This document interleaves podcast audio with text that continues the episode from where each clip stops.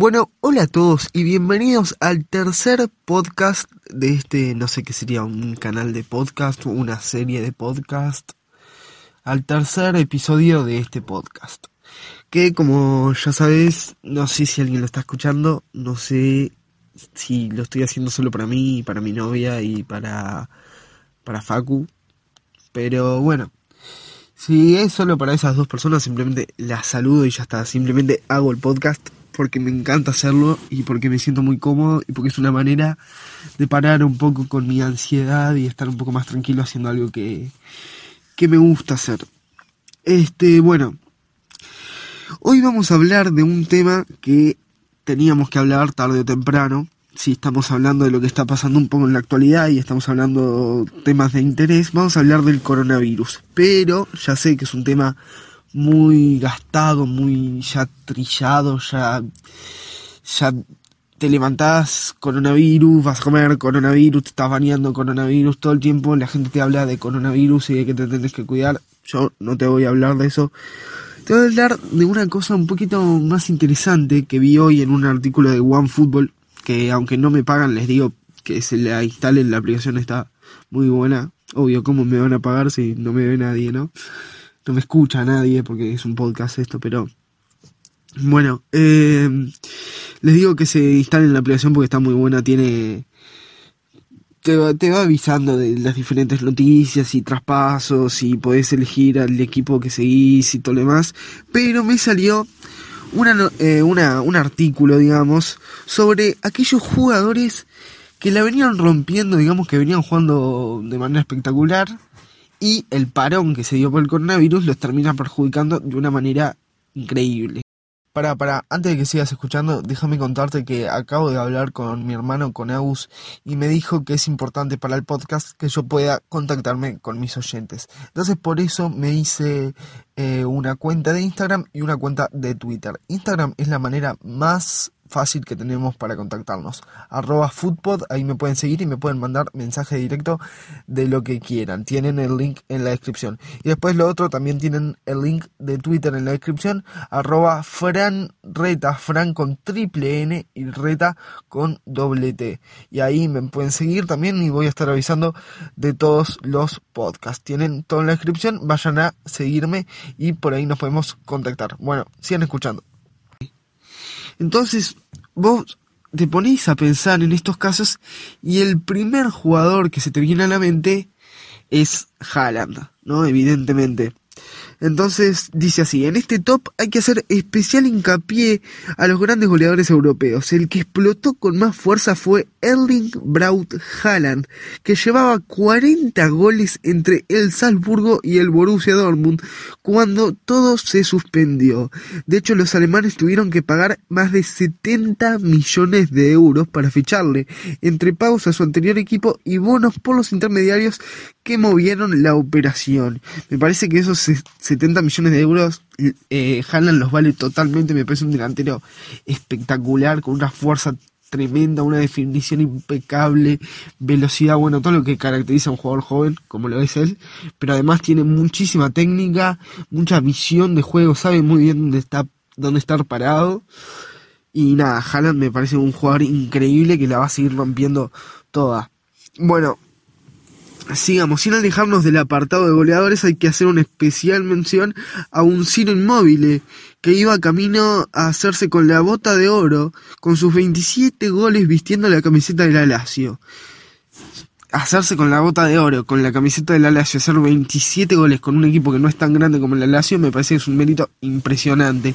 El italiano estaba por delante incluso de los jugadores más habituales en este ranking, como Robert Lewandowski, Cristiano Ronaldo, Leo Messi con 19 dianas.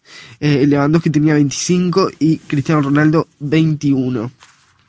Bueno, otros jugadores que lideran, Alexander Arnold, pero ahí ya estamos pasando a la defensa, que la defensa la tengo acá. En cuanto a la defensa, el mejor tiene nombre propio, Virgil van Dijk, el central del Liverpool, ha jugado todos los minutos, 2610. Y además de ser el zaguero más sólido del planeta, es el jugador de la de las grandes que, que más pases intenta. De, la, de las grandes de las grandes ligas, ¿no? que más pases intenta, 2.474 y, con, y completa correctamente 2.209. Es casi de que todos los pases que intenta, casi todos los terminan llegando a su destinatario, ¿no? Terminan siendo pases acertados. En cuanto a la portería, Courtois del Real Madrid, Soria del Getafe, Maingan del Lille y Raj Raskovic del Reims. Estos últimos dos, la verdad no los conozco mucho, son los cancerberos que más imbatibilidades suman con 12. Perfecto, yo en mi vida real supe ser, supe ser golero en algún momento, pero no, no les quiero mentir mucho con eso porque no, no me fue muy bien tampoco. Bueno, les hablaba de, de, Alexander Arnold. Hay otros jugadores que también estaban brillando. Alexander Arnold, que entró en el libro Guinness desde los récords en el 2018-2019 como el defensa que más asistencias ha dado en una temporada de Premier League con 12. Ya había logrado igualarlas. Ya había logrado igualarlas. O sea, ya había hecho 12 en esta temporada antes del parón, o sea, una locura, realmente una locura. Sin salirnos de Inglaterra, nos topamos con Adama Traoré, extremo formado en el Barça que estaba brillando con el Wolves. No sé si lo vieron, ese físico que había logrado, que incluso se habían hecho memes y todo lo demás. Este, realmente un jugador que estaba logrando un desempeño muy muy bueno, siendo el mejor regateador de Europa, completando 144 regates con éxito. Y bueno, para no terminar acá con el podcast, les voy a traer un poco que el tema de cuándo vuelve el fútbol y lo que está pasando en China, que al ser el, país donde primero surgió, después primero se pudo como controlar un poco el tema y obviamente, aunque el fútbol no es lo más importante, acá eh, el, eh, lo más importante acá sería la salud de todos nosotros, de los abuelos nuestros y de todos ustedes. Eh, vamos a hablar un poco de, de cuándo vuelve el fútbol. Y entonces es un artículo de, del Observador, de que es un diario de acá de Uruguay, que dice, ¿qué sucede en China, el país en el que nació la pandemia? Reprogramar el regreso del fútbol luego del coronavirus parece ser muy difícil, según lo que está pasando en China, el país donde apareció el virus y el primero en parar sus campeonatos en el mes de enero. Imagínate que en, en enero ya tenían el fútbol parado. Bueno, seguimos acá. Eh, ahora, una vez que la pandemia parece allí controlada, ya piensan en la vuelta a las canchas, aunque hay algunas trabas, que también podrían replicarse en otras ligas del mundo, como la uruguaya. En China ya manejaron eh, tres posibles fechas de retorno para su Super League. La semana pasada, el 18 de abril y el 2 de mayo. Este... Seguimos acá. Pero las fechas se movieron. Primero fue porque un futbolista brasileño que juega en la segunda división china tuvo coronavirus. Uno de los casos importados que hacen temer a China un regreso de la pandemia. Seguimos acá. Para empeorar las cosas, el domingo pasado, el, el belga Marwan Fellaini, bueno, Fellaini, que juega en el Shandong Luneng, se convirtió en el primer jugador de la Super League, de la, de la primera división china, diagnosticado positivo al COVID-19. Ante esa situación que deja en claro que para que vuelva al fútbol no puede haber jugadores afectados, el campeonato chino ha sido atrasado de nuevo para finales de mayo o inicios de junio, según Soccer News. Este. Ahora seguimos por acá, puede ser. No, tengo todo acá en capturas. Bueno, seis meses después, la estimación que hacen en China para su regreso al fútbol sería, en caso de que se den todas las condiciones y así ocurra en junio, seis meses después de haber paralizado la actividad en enero. O sea que recién se podría volver más o menos a mitad de año con el fútbol en China, que es donde primero controlaron el virus.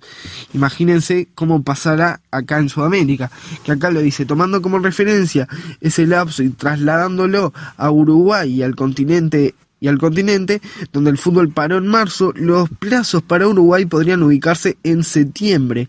En ese panorama, si el fútbol regresara en septiembre, la AUF debe responder muchas preguntas. La AUF es la Asociación Uruguaya de Fútbol. Este, bueno, muchas preguntas y avanzar en su plan de extender la temporada 2020 a los primeros seis meses de 2021, como tienen los neutrales en la hoja de ruta y cerrar 2021 con un uruguayo especial de medio año. Bueno, esto ya es más en materia de nacional, en materia de Uruguay.